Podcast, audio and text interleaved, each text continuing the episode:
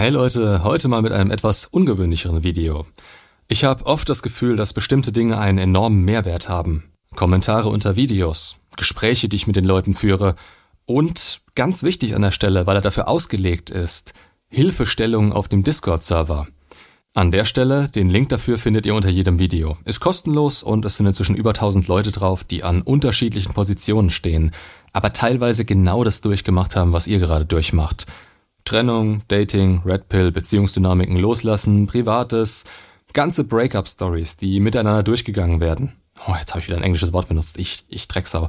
Äh, Entschuldigung sämtliche Säulen des Lebens und wie man da weiterkommt, Buchempfehlungen und, und, und, das findet ihr da alles auf dem Discord-Server. Jetzt haben aber gerade diese Kanäle einen enormen Nachteil, nämlich dass sich diese kleinen Zahnräder nicht in das große Getriebe von Hard to Be a Man einreihen und überall sichtbar sind, sondern es eher Nebenschauplätze sind, die wenige Leute direkt mitbekommen.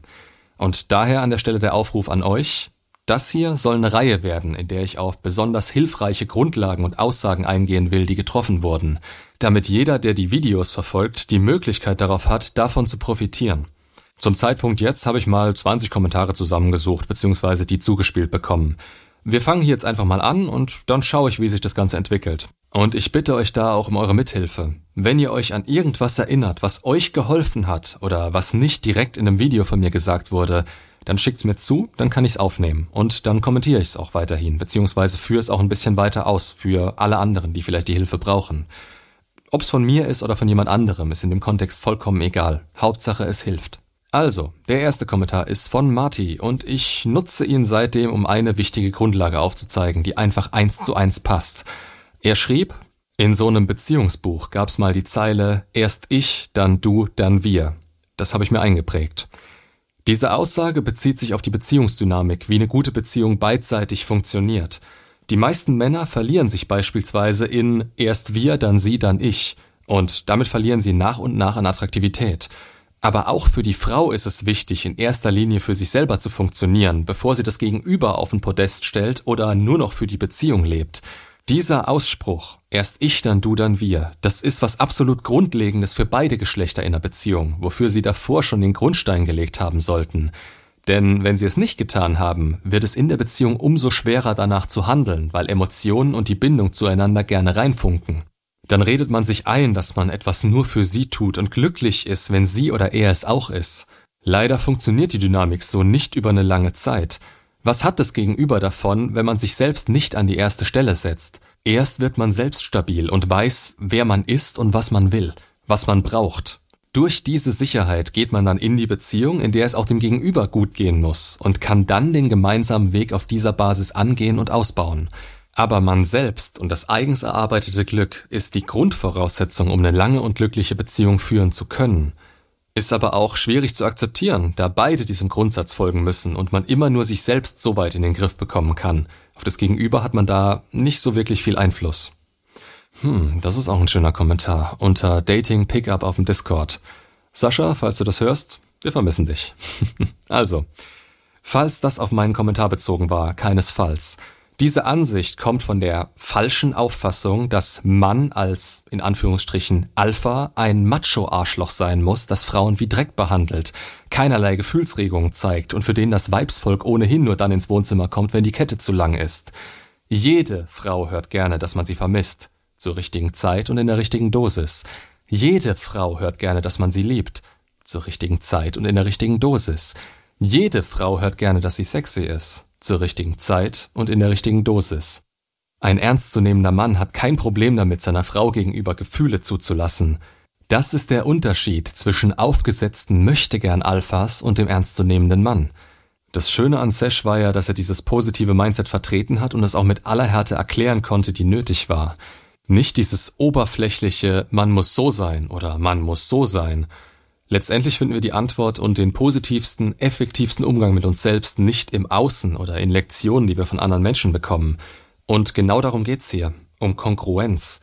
Das, was man selbst glaubt und vertritt, in Handlungen und Worten zu synchronisieren und sich immer weiter a. seinem mentalen Ursprungspunkt zu nähern und b. seinen Gefühlen mit der Zeit und guten Entscheidungen, die zum eigenen Glück führen, zu zeigen, dass sie weder falsch sind noch Zurückhaltung brauchen Man wird so, wie es für einen am besten ist, ohne Rücksicht auf Negatives.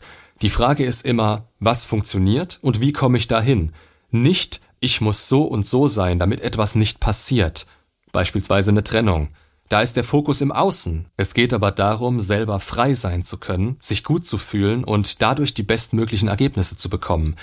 Das dauert, das braucht Übung, da muss man sich immer wieder mit sich selbst auseinandersetzen.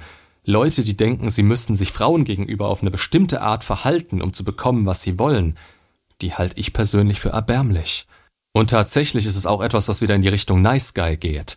Nur eben ohne die vordergründig nette Einstellung aber man verstellt sich, um im Außen etwas zu bekommen, was man will.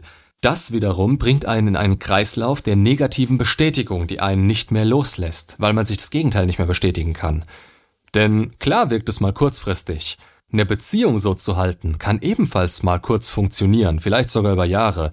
Aber ist es dann Liebe oder extreme emotionale Abhängigkeit, die zu fehlendem Respekt der Frau gegenüber führt?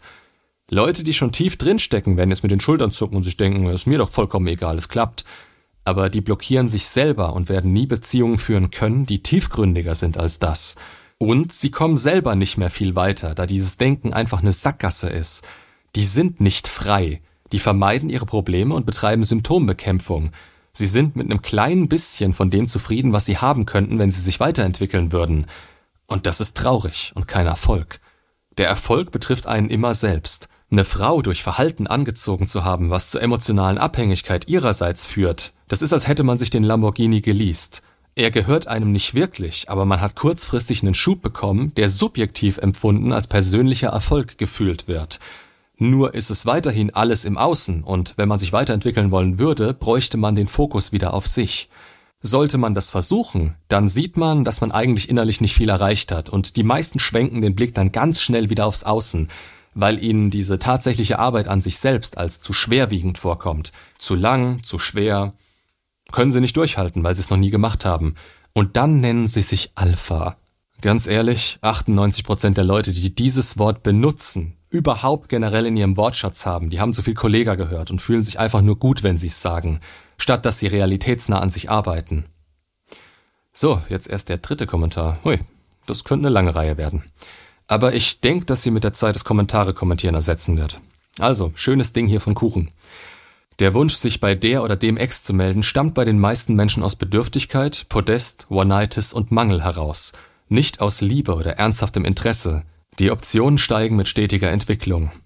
Wo wir wieder an dem Punkt sind, wirklicher Entwicklung des Selbstwerts, Persönlichkeitsentwicklung, Säule Innerstes und keiner kurzfristigen Bedürfnisbefriedigung von außen – das zu vermissen, wenn sich getrennt wird, kurz nachdem es weg ist, das ist vollkommen normal. Man ist diesen Weg gemeinsam gegangen, möglicherweise lange Zeit, und es werden immer Kapazitäten für die Beziehung aufgebracht. Ohne diese kann die Beziehung auch nicht funktionieren. Es ist immer ein bisschen Arbeit. Das heißt, es ist Bindung da und es wurde euch etwas weggenommen, von dem ihr nicht dachtet, dass das passieren würde. Es sind viele Dinge, die mit reinspielen, aber eine Sache ist klar. Es ist euer persönlicher Mangel, der gerade aus euch spricht. Ob der generell jemanden an eurer Seite oder diese spezifische Person betrifft, ist grundsätzlich erstmal egal. Ihr seid allein, ihr wart lange nicht allein, ihr habt euch gebunden und jetzt ist es weg. Je stabiler ihr selbst seid, je höher eure Säulen des Lebens stehen und je besser ihr darin seid, Dinge zu akzeptieren, umso besser kommt ihr auch damit klar. Und doch wird's wehtun. Schiebt es nicht von euch, aber seid euch bewusst, dass je weiter ihr kommt, ihr auch besser damit klarkommen werdet. Nicht die Zeit ist der entscheidende Faktor, sondern euer Wille, selbst weiterzukommen, den Mangel zu beseitigen und wieder euer eigenes Glück selbst erarbeiten zu können. Dann unterstützt euch die Zeit dabei. Wenn ihr da verharrt, wo ihr seid, dann spielt sie gegen euch, da ihr euch an diesen Zustand gewöhnt. Der nächste, Pat X. Pat X? Pat X? Hm. Kannst mir ja mal schreiben. Hass ist, als ob man selbst Gift zu sich nimmt und dabei hofft, dass der andere zugrunde geht. Also solche negativen Gedanken bitte umgehend wieder gehen lassen und die positiven Gedanken zügig wieder zulassen. Es mag sein, dass es Phasen gibt, vor allem nach der Trennung, wenn diese zum Beispiel durch Monkey Branching zu Ende ging und sie direkt wieder einen neuen hat, in denen man kurz vorm Explodieren steht. Aber das bringt euch nicht weiter.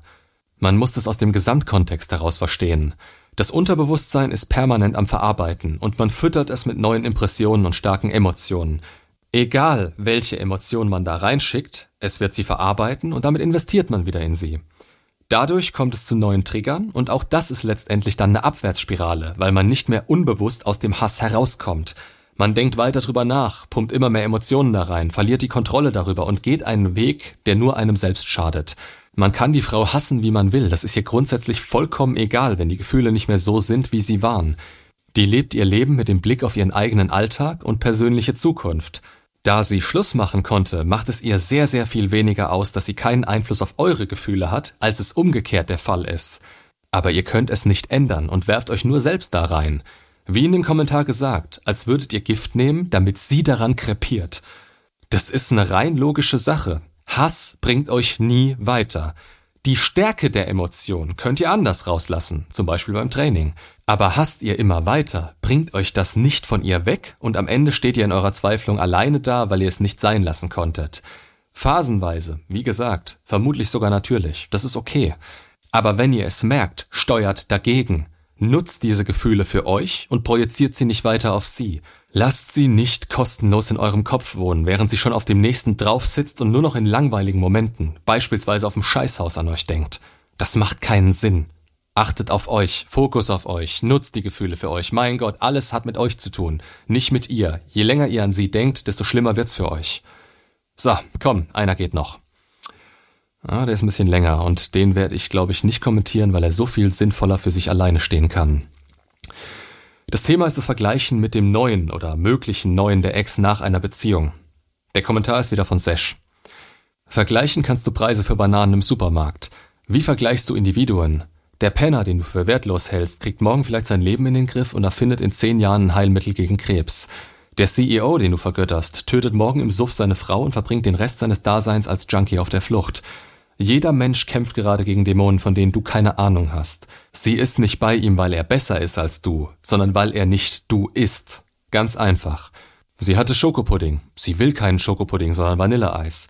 Da kannst du jetzt drüber nachdenken, dass Pudding doch weniger Kalorien hat als Eis, dass Pudding weniger Zucker enthält, oder, oder, oder. Zum einen ist dem Vanilleeis scheißegal, was du über es denkst. Zum anderen kannst du deiner Ex nicht einreden, jetzt Schokopudding zu essen, wenn sie nun mal Vanilleeis will. Keines von beiden ist besser oder schlechter. Es ist einfach nur anders. Und weil sie eben genug hatte vom Schokopudding, probiert sie jetzt eben Vanilleeis. Macht's gut und bis zum nächsten Video.